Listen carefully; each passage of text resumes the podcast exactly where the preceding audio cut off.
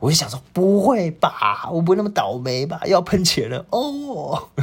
欢迎收听 Win Today 加问号，我们是一个素人团体，在这里主要是讲今天我们要做什么事，每一集内容呢都会不一样。今天这一集要跟大家分享一些干货内容，加上生活当中可能会发生的一些突发事件。当下我们应该优先做哪一些事情的处理？哦，它只是一个判断能力而已。我们在整理内容的过程当中，认为这一集的内容对大家是有帮助的。啊，我希望这个内容能够去作为一些参考价值，所以我们就决定不尝试的分享出来。当然，这个内容也整理了一段时间了。好，希望对大家有帮助。那大家如果说听完之后觉得这集的这个内容是对你来讲是一个干货的话，我希望说你也可以把它留下来去做一个收藏，或者你可以帮我分享出去到你的朋友圈，如果他们有需要的话，你觉得他们对他们很有需要的话哦，就分享出去。尤其是开车很容易出意外的人，当然我不希望出意外啦哈。那今天讲的东西是跟。呃，花钱包含曾经人在澳洲打工度假买车需要注意的一些事情，跟台湾有点不太一样。再加上我们在台湾的修车厂，我们今天可能开车，我们路上听到那个汽车的异音，那到底是什么声音？或者是你最近你的汽车也发生了一些异音，很奇怪的声音，你也猜不透那是什么。然后。我今天要分享出来，让大家能够降低会花钱、高花钱的这个风险，我相信能够对大家有帮助啊。我们今天我先主要是先分享一下，就我今天早上啊，就是我有开车出门，准备去迎接家人去医院去做一个小检查。那这个检查也不是大不是大项目啦，就是简简单的小项目，只是去做个复检而已。那没有说一定要到非常必要，可以去做一个更改的行程。那我今天在开车过程当中，我就觉得我的脚很不对劲哦，不是中风，主要是因为我开车的习惯呢，就是我油门踩完之后，我的脚会立刻放在刹车踏板的正上方，随时做好刹车的准备。大家应该有听过啊，“一朝被蛇咬，十年怕草蛇”这句成语不是乱盖的哦，是因为我曾经在非常年轻的时候，当时的工作因为主管的交代，我们必须要很晚的去做一个出发行程，我们必须要从台北开着车，然后呢，深夜的时间开着车在高速公路行驶，从台北开到呃像台南之类的，就是很长途的旅程。那我也是一个人，必须要开开满全趟嘛，所以是非常的辛苦，非常累，尤其是夜间精神状况又很差的情况之下，我们在高速开高速公路是很危险的。所以当时呢是有一个状况，我在高速公路上面连环车，而且我前面的那个车很厉害哦，那个年轻人呢，当时呢。呃，我们发生连环车祸的当下，我就觉得很诡异。明明开车很正常，他怎么突然间在高速公路上面去做一个刹车呢？这没道理啊！哎，我们在高速公路上上面，然后开内线应该就是一百一百一，对吧？最高到一百二嘛，没有人会在上面去直接去做一个急刹吧？这个很可怕吧？对吧？要是你现在听我内容的这个呃观众，你听完之后你会觉得很诡异，在高速公路上面刹车是不是很很吊诡的事情？没错吧？然后我看到刹车就太快了，我就赶快急刹。我在急刹过程中，我后面的车已经碰到我了，然后我就碰推撞到前面那台车，真的是连环车祸。那时候好像记得是四台车吧？哦，那一那一次的经验告诉我，就是以后我我开车我必须要脚随时随地去做好刹车的准备。我很怕三宝。就算你是技术再好的人，也是会怕遇到一个猪队友。你你大家都知道啊。那当时的状况是，那前面的年轻人他说了一个很我觉得很奇怪的理由。他说他的眼镜掉下来，掉在主驾正下方，他必须要赶快去捡它，所以他就弯下腰直接去捡那个眼镜了。他也没有赶快按那个黄警警示灯，没有。然后我就碰上去了。去警察局也要做一件事情。我现在提供的资讯给大家，大家稍微认真听一下。在警察局做笔录的时候，如果你是讲说你是追撞的，你到时候你罚会罚比较大条。但是你是被推撞的，是后面有人推撞你的话，你就推撞到前面得到的那个结果，在法律层面来看的话是完全不一样的。OK，事情时间线就拉回到我今天，我今天呢一样是正常开车。那我今天在开车过程中，我发现就是我脚觉得很奇怪啊，那个奇怪感觉就是叫做危机意识感。为什么？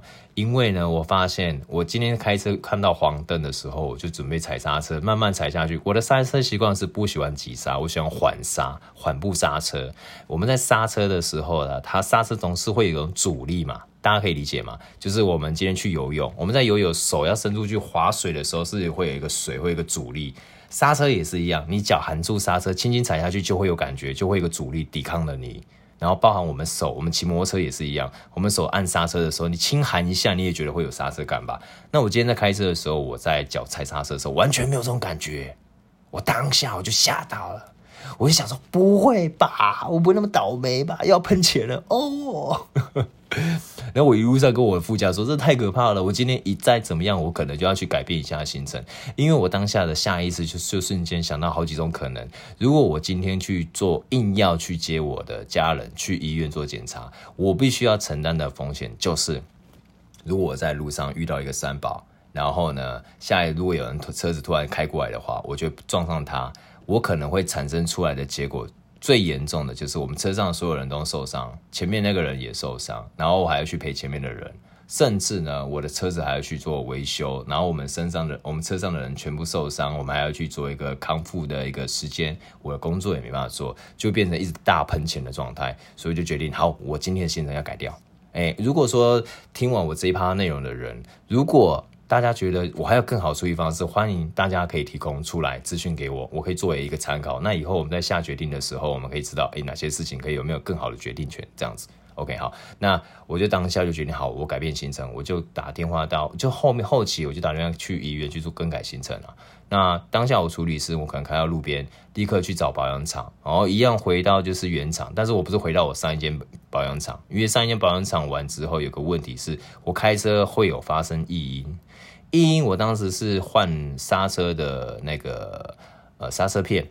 好，那我换完刹车片的时候，正常不会有声音。可是看换完的隔天还是有，所以我又再去原厂，原厂帮我检查说，我换完刹车片，其实正常来讲还是会有点声音，多少大概一段时间就会没有了。那因为我们不是做这一行了，我们不了解。那我们相信专业的，好，那 OK，我们就做采纳这个意见。好，我们就就开一段时间，诶，确实也没有发生。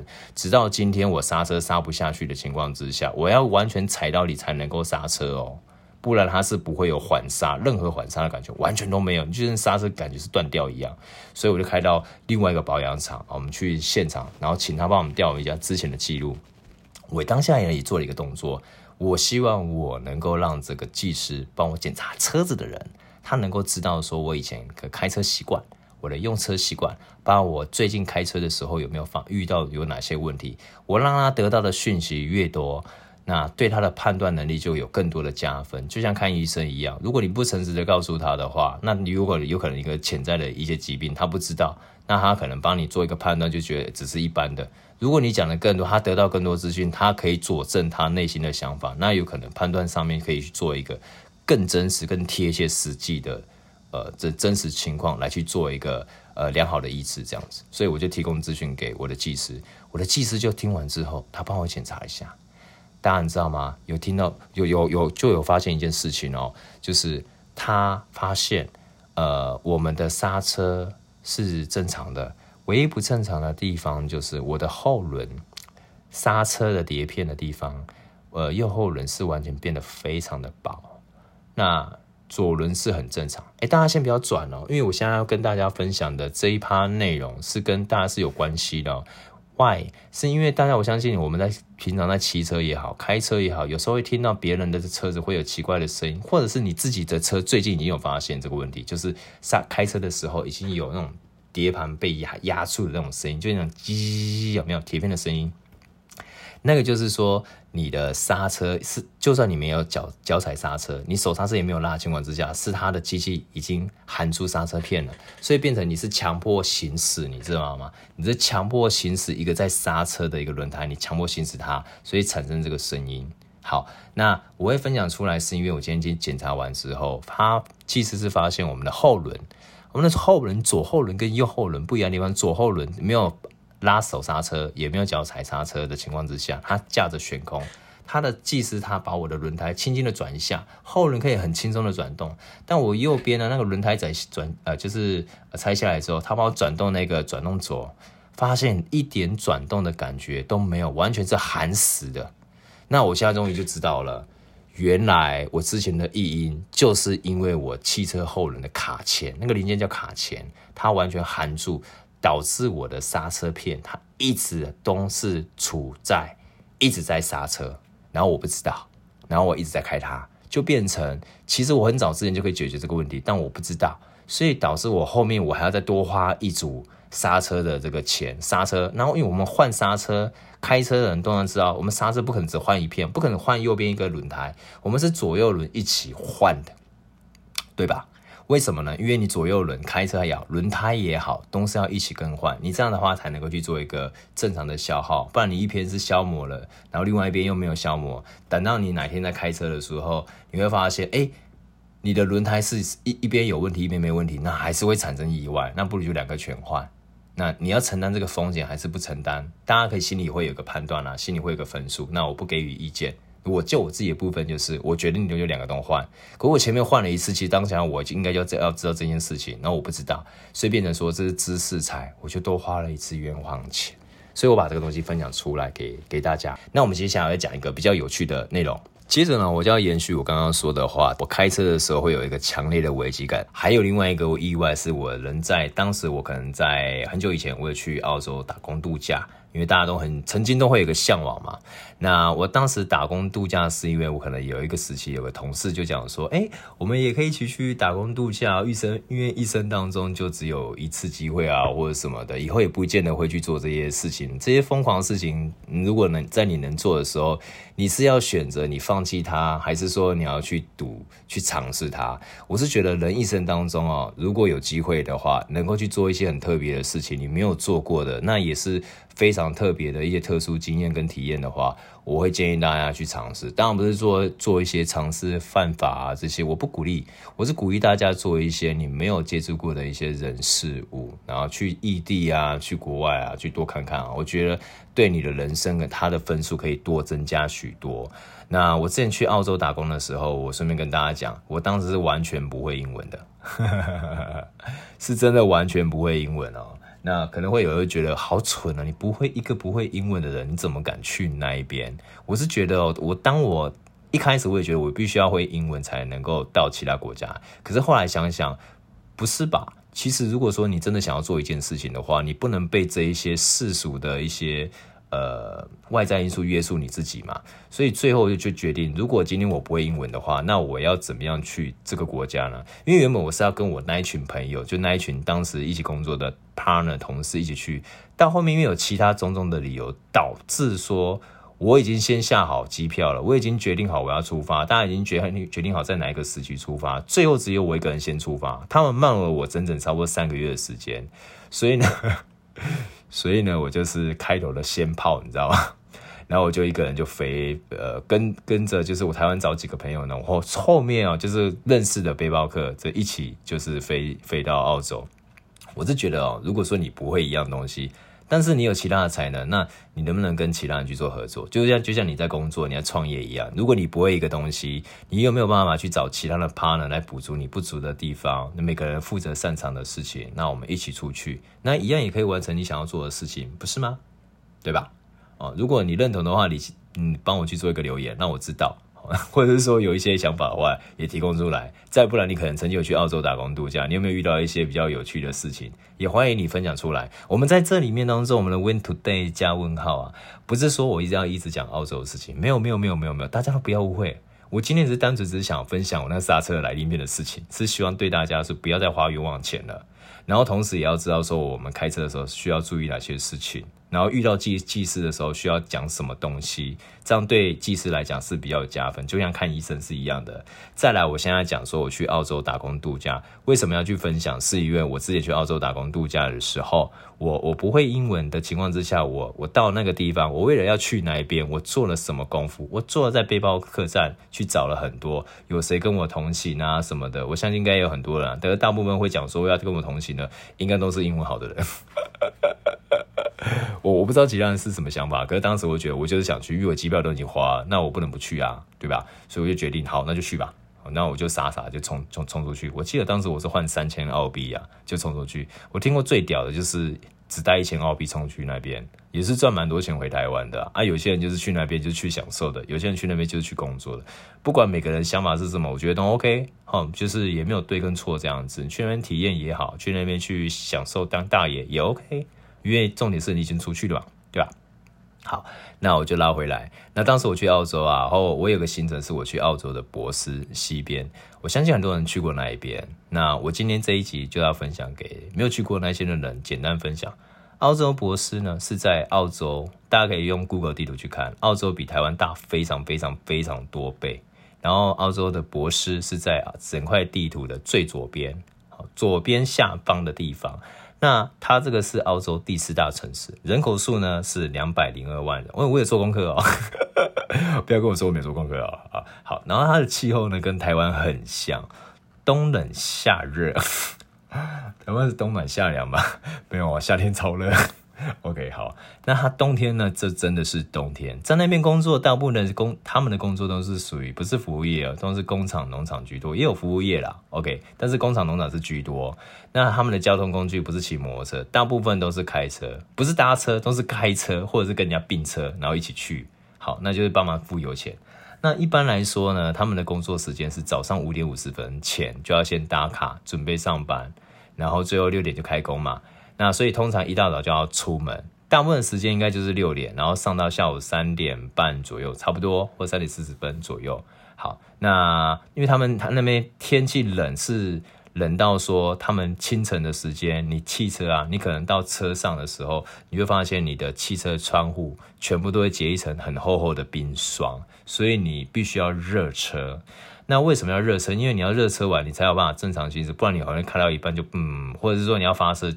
就准备才刚推出去就又停下来了，OK，好，那同时之间呢，它这个澳洲呢又比台湾还要热，它那个热是很讨厌的热，我不想讲脏话，那是真的很讨厌，它那个热是热到说你今天，呃。热到你，你可能出去好像被紫外线烫到一样，但是它又不像台湾这种湿湿黏，台湾的热是超不舒服，热是湿黏的，而且台湾水汽很重，所以一到夏天我们都要出门的话，你出门之后回到家，你会想要恨不得想要立刻去冲洗个澡，把身上的汗水都洗刷一遍，不然身上黏糊糊的。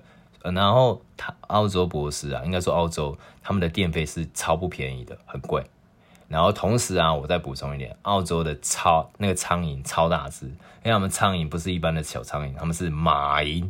哦，我现在讲的马蝇是在博斯，不代表其他区域。OK，那个马蝇的，攻击性很强，大家应该有印象吧？就是我们在看一些西部电影啊，然后这些电影里面的一些场景都会有牛啊、羊啊、马啊，那大家有没有一个画面，就是这些动物它们的屁股的尾巴都一直晃来晃去、晃来晃去？一开始我不知道它在干嘛。后来发现到一点，就是我到了澳洲体验到之后，我才发现到，因为他们在甩的时候过程中，它可以去赶苍蝇，知道为什么吗？因为在一些郊区就没有什么水分，没有那个水资源，那他们的肛门的地方就比较湿润一点点，因为刚好排泄嘛，对吧？那苍蝇可以在那边获取水源，然后营养价值又高，所以他们很喜欢攻击他们的屁股。OK 啊，那大大家有画面了哈。然后，而且在澳洲呢，你在开开他们的公路上，很容易看到，呃，路上会有一些尸体，而这些尸体，那些牛的尸体啊，都是膨胀的，就像气球一样。如果你用力一戳，它可能就爆炸，一爆起来，那就非常可怕，你一定会受伤的那一种。好，那我就简单的分享。好，那他们的海水呢？他们的海澳澳洲博士的海水呢，都都有一些地方会挂上挂上一个扛棒，上面放上鲨鱼。那种标志可可能就是会有一些比较有危险性的海边的动物，然后也当然他们那边有很多的游客会在那边去做一个冲浪，那每年也死了蛮多的人，可能就被呃野生的鲨鱼叼走啊什么之类的。这是博斯啊，哈，我下次有机会会讲到达尔文跟我的公路之行。那我要快速拉回来，就是澳洲啊，博斯啊，真的他们的。都市啊，比我们台湾的还要大。我今天来分享啊，我们高雄啊，我们讲最南边，高雄是两千九百五十二平方公里，低于三千的哦。台南是两千一百九十一平方公里，台中呢是两千两百一十五平方公里。大家是听得想睡？好，再讲一个，新北市是二零五三平方公里，都是在三千以下，而博斯是六千四百一十八平方公里，够大吧？而且人又少。所以有很多人想要移民过去那边，因为那边的气候跟台湾有点像，但是又不像台湾那种湿湿黏黏，它是干热，然后又舒服。这边好，那然后呢，这个地方呢，除了很多人想移民过来的情况之下呢，那它那边还有一些比较特殊的一些事件哦，因为它很漂亮，那也当地也有很多一些外来客啊，可是它当地也会有一些呃原住民，那个原住民就是简单来说就是阿宝。其实我刚过去的时候，有一件事我是没有办法去接受，可是我听到当地人是这样讲啊，就是你如果在夜间啊，你的家里的门如果没有锁的话，他们如果进到你家的话，你是不能对他出手的，不能对他动手，因为在法律上，我们算是侵入者，就是对其他其除了原住民以外的所有的人都是侵入者，所以地算是他们的。你们没有锁的情况之下，他进来了，他算是合法进来。他如果拿你东西，你你你就只能摸摸彼此了。除非你锁门，那就另当别论了，对吧？好，那我我在我那个时期是在当时哦，我在哦博士是有两周连续两个礼拜没有工作，那我身上的费用就不断在燃烧，不断燃烧情况之下呢，一般人通常会做几件事情嘛，要么就把钱花光，然后享受最后的愉快之旅，然后搭飞机买一张机票回台湾，画下完美的句点，就没有成功嘛，可是有体验到。另一个呢，就是移动。我当时觉得移动可能会比较好一点，因为移动可能会有机会，所以我在当下先做好一个决定。我要移动之前，我要先看好我要移动的区域到底有没有工作机会，有没有？如果有，那当然是移动是最好啊。那我就上网去查。我当时去查是背包客栈，包含就是澳洲博士的那个 Facebook 的论坛。好，我们当时有加入，我们就去上网去查查这些资讯，看有没有机会。然后我们在。我呃，我那时候去澳洲博士论坛是找其他资讯啊，然后我找不到嘛，后来就去找其他区域，后来我找到那个南边的，那个是在墨尔本的正上方，南边是墨尔本，墨尔本正上方有一段距离，还有一个米都拉很小的城市。那当时它有一个产季，就是产葡萄。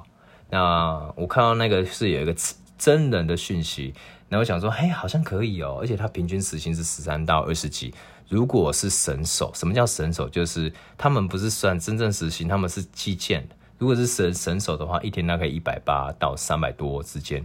当时的澳币是一比二十八，假设是三百的话，那就三一三三二六三二六，然后再加上八三二十四，一天就八千多台币耶，那很多哎，哇！所以我当下看到这个消息，我就决定要做一个决，做做这做这个。呃，判断说我我要出发还是不出发？那我要做坐以待毙还是说正面出击？那我最后我就决定，好好，我要出击了。那好，那我要出击，要怎么出发呢？我心里就想说，嗯，我要该怎么出发呢？要么，因为其实我当时有很很多的思绪，你知道吗？后来我今天整理完之后，其实我当时有做四个决定。一个呢，是我花钱搭乘大众工具，然后下去。到了当地，我再去找那种能够搭车的方式搭到他们那一边。那它的优点呢，是可以边享受路边的风景，因为我们是坐他们的巴士下去。那缺点时间很久，然后很容易在车上憋尿。你就算车上如果能够上厕所，那也很烂，就很很脏又很小。然后澳洲的车子又很贵，等车你要等到很久时间。我曾经有等车等到就是说，哎，车子过了，然后我车票已经掰掉，你知道吗？我还必须要买在下一班的车，真的很亏。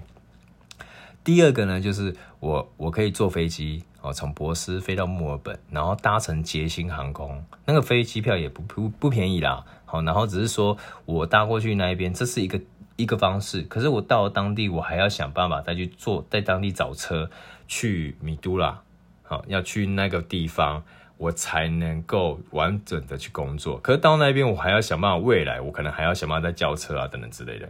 那它的优点是速度很快，缺点费用就是比较高。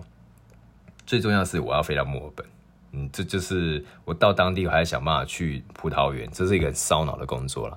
好，那这第三项呢，就是我要看有没有人想要一起下去，一起开车下去，我搭他们车分担车资。它有个缺点哦，就是我其实，在澳洲待一段时间，我常常就有遇到，就是在台湾也是一样啊。如果当你一件事情你没办法完成，然后你就要看别人脸色的时候，你自主性不高的话，那是不是很痛苦？对吧？好，所以呢，当下我就决定好，那我还是不要跟别人并车好，而且还要看有没有机会并车哦。好，然后第四样呢是什么？第四样就是呃，我们当当时在那边有一种很很流行的就是，我可以去租车公司租一台车，我可以去租那一种呃呃连结车，就是小型的车屋的车，然后我可以呃开车到呃正下方南边，我去有点像我开车下去还车的概念，你知道吗？它车价能够去做打折。如果呃我提供出这个资讯出来，是让大家知道我们去澳洲，我们可以可选择的方向有很多。他到当地，他们有个租车模式，是我帮你开着开着你这个车。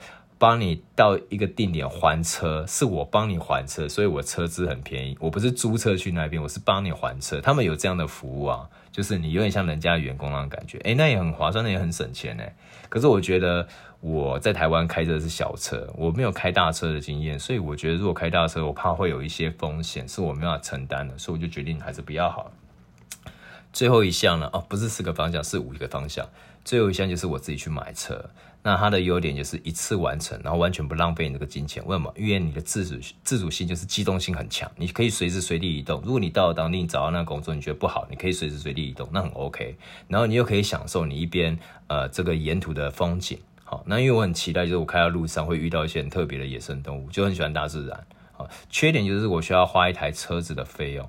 而且我要这边要补充几个几个点哦，给给大家，我相信对大家应该会有一些帮助。如果你有想要去澳洲的话，未来如果有有有机会去的话，就是我们在买车的时候，在澳洲当地，你不是买了车就可以马上去做行驶了啊。首先呢，你必须要有一个国际驾照。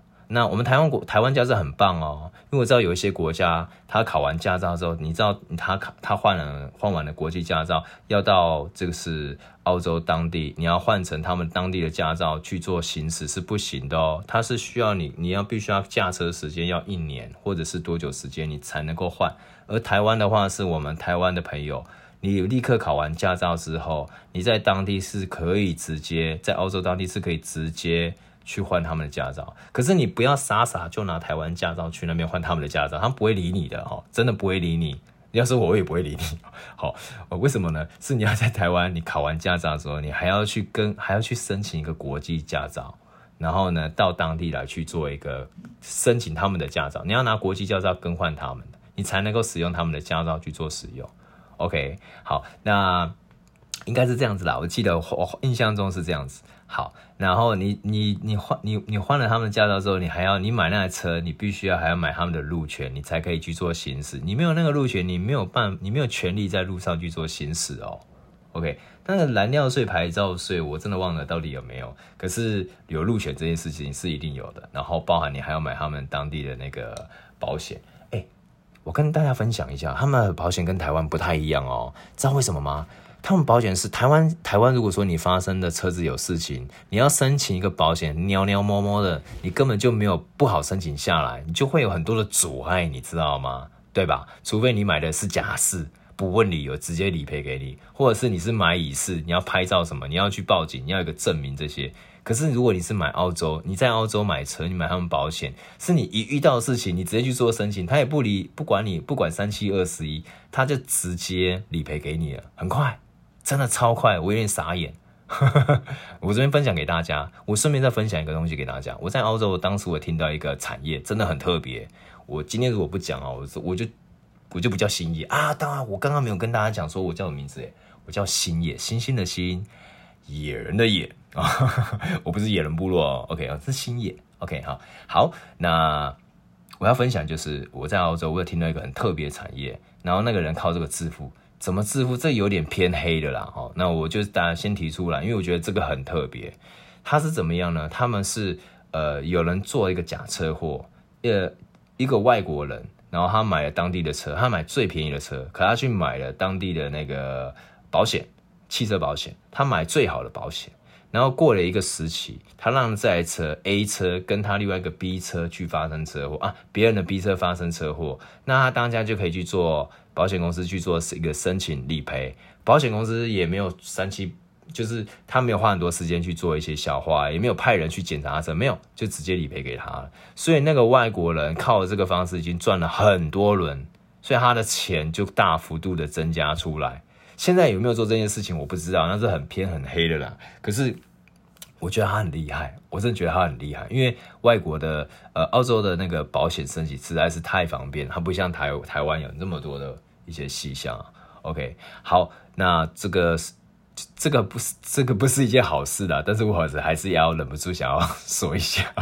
好，给大家哦，去给大家可以大家可以去做一个评评理这样子。OK，好，那我现在呢，时间线就要拉拉回到就是。我为什么讲说我开车会有一个危机感呢？是因为当时我买完这台车，就是我决定要买车，所以我就去找我周边的好朋友，或者是我网网络上去看。大家知道吗？在澳洲买车是一个算是没有很贵的。我们在台湾买车啊，台湾买车很辛苦，你知道为什么吗？台湾买车如果大家知道懂的人就知道说，台湾的进口税非常的贵。我们买一台车，它含税都不知道含了多少层上去了，所以我们买车的价格比外国比在澳洲买一台车还要。差很多。我记得我当时我台湾的车大概没有多少钱，大概八九十万，七八十万，哎，七八十还八九十万。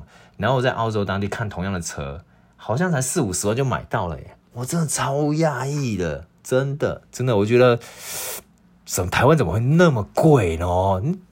岛就这么小，怎么没办法氪那么多钱？钱到底去哪里了？我不知道大家有没有同样的想法，如果有，你可以你可以提出来。Why？为什么？这个很不公平呢。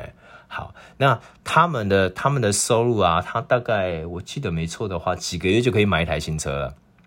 几个月啊，因为平均薪资一个月大概四千吧，四千的澳币。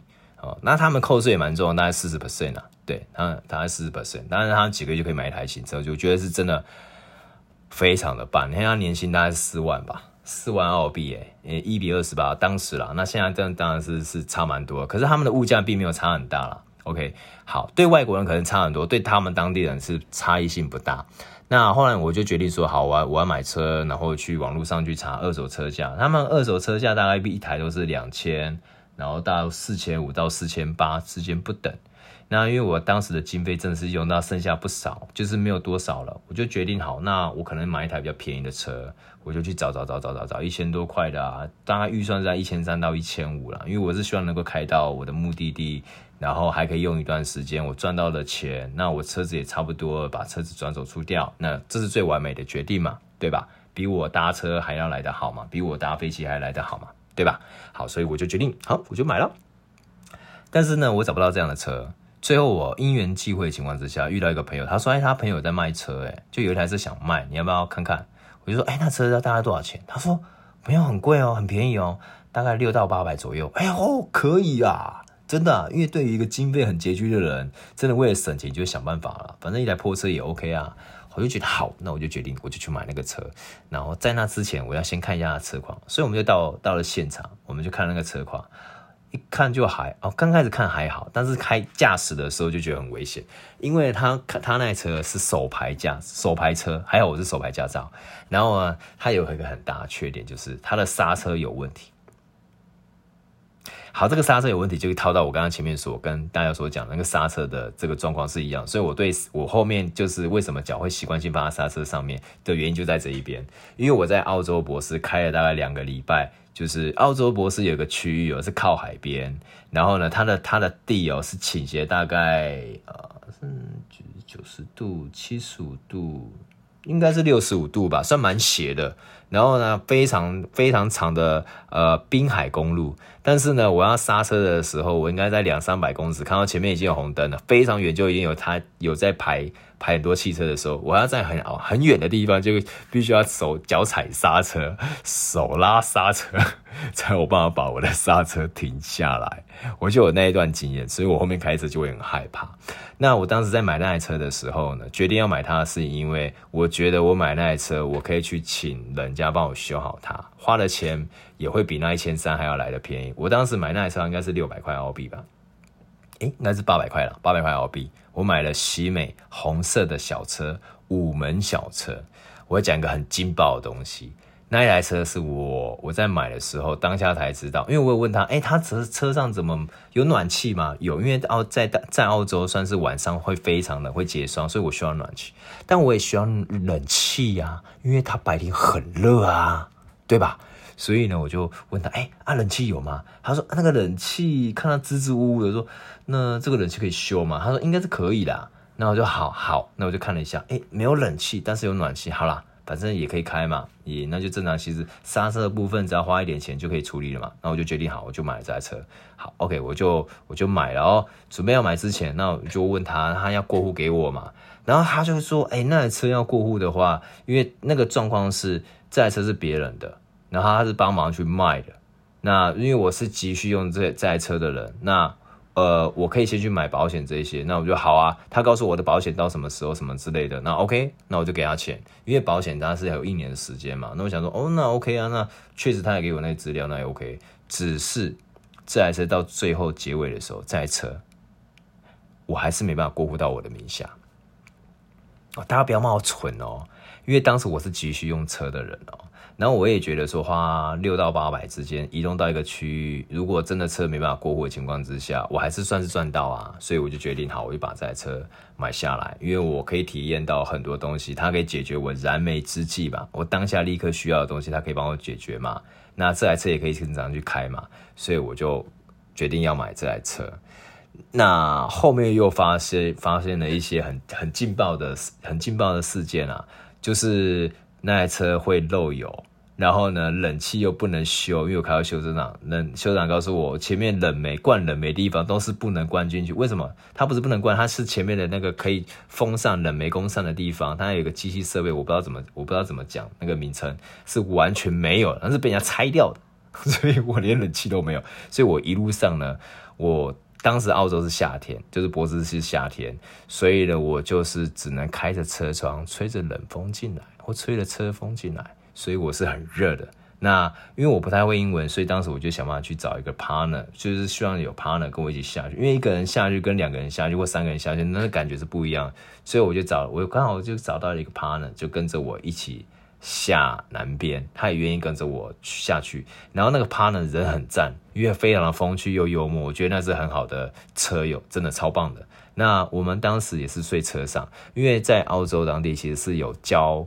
呃，算是郊狼，哎，算是野狗。他们的野狗算是会攻击性、会攻击人的肉食性的，所以呢，我们也不好睡到外面搭帐篷。那我们是睡到车上。那在澳洲当地不能经常、不能随时随地睡车上，它会都会有一个暂时的临停休息区域，你可以那边简单在车上小睡。对，那你不能加帐篷这些，所以我们当时就是一路上都是开车去南边，一路上从睡车上，而且我们开了大概七天六夜。那个开车的人从头到尾都是我一个人，一天要开十个小时到十二小时，超累。对，那这个行程我之后会在其中一集内容我会分享出来给大家。今天主要是要跟大家讲，就是说我们今天在开车的时候啊，就是你要留意一下你开车的那个刹车会有没有声音，如果有异音的话，你一定要去修车厂去检查，避免有可能卡钳有问题，然后导致你要多花钱去换那个来令片。如果有一开始就已经知道有了，那可以降低你在开车的时候，降低你有可能跟别人碰撞的风险。我们把这个风险降低嘛，降低之后呢，相对你就产生利润出来了，对吧？OK，那我们今天内容就先分享到这边，因为我觉得下一期我把分享我下一趴的内容出来，可能会能够去做一些衔接，因为今天真的讲蛮久，OK，好吗？那我是星野，那呃欢迎大家就是继续 follow 我们。那我们有我们的 YouTube，也有我们的 IG，然后包含我们这个 Podcast，然后还有我们的 TikTok，我会一个一个把它呈现出来，都会完全不一样内容啊！希望大家喜欢我们啊！我们是 Win Today 加问号啊，这是我们的团体名称啊！那我们就下次再见喽，拜拜。